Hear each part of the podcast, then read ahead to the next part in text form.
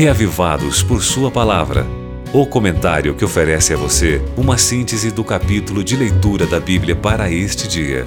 Apresentação: Pastor Valdeci Júnior. E então, meu querido amigo ouvinte, como é que anda a sua vida? Pertinho de Deus e dos planos dele ou mergulhada numa confusão sem fim? Eu espero que sua vida não esteja em confusão, mas, pelo contrário, que esteja bem pertinho do Senhor e dos planos que Ele tem para sua vida, viu? Porque olha só, o texto de hoje vem trazendo uma profecia contra Babilônia.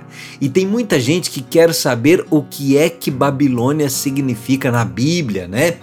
Em diversas partes, a Bíblia fala de uma cidade antiga chamada Babilônia. E essa antiga cidade, ela teve origem quando os homens conscientemente afastaram-se da graça de Deus e procuraram a salvação por suas próprias obras. A construção da cidade de Babilônia por Nimrod culminou na apostasia da Torre de Babel. Todo o projeto da torre estava em direto desafio à promessa de Deus de que ele jamais voltaria a destruir o mundo por um dilúvio. O nome pelo qual eles desejariam ser lembrados era Babril, que significa porta de Deus.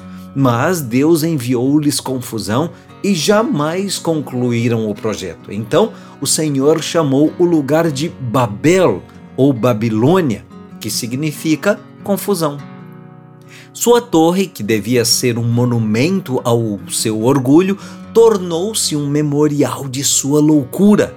Desde aquele dia até hoje, Babilônia tem simbolizado apostasia, arrogância, confusão e tentativa de alguma suposta salvação humanamente arquitetada. Tipo, meu amigo, se você deixa de orar, de ler a Bíblia, de se aproximar de Deus com a sua cabeça longe dos pensamentos de Deus, a sua vida ela fica uma verdadeira Babilônia, uma confusão. Você me entende? Agora, por um outro lado, se você não quer que a sua vida seja uma confusão, aproxime-se de Deus. Dedique tempo para a oração e a leitura bíblica. Leia hoje, por exemplo, Isaías 13, que vem trazendo aí a profecia contra a Babilônia, justamente para que tendo consciência da confusão que é estarmos ou que seria estarmos longe do Senhor e dos planos dele, a gente possa estar longe dessa confusão e pertinho de Deus. Amém? Agora você pode escutar o Reavivados por Sua Palavra no Spotify e Deezer. Digite o nome do programa na caixa de pesquisa e tenha acesso a todo o nosso conteúdo. Nos encontramos lá. Você ouviu Reavivados por Sua Palavra, com o pastor Valdeci Júnior.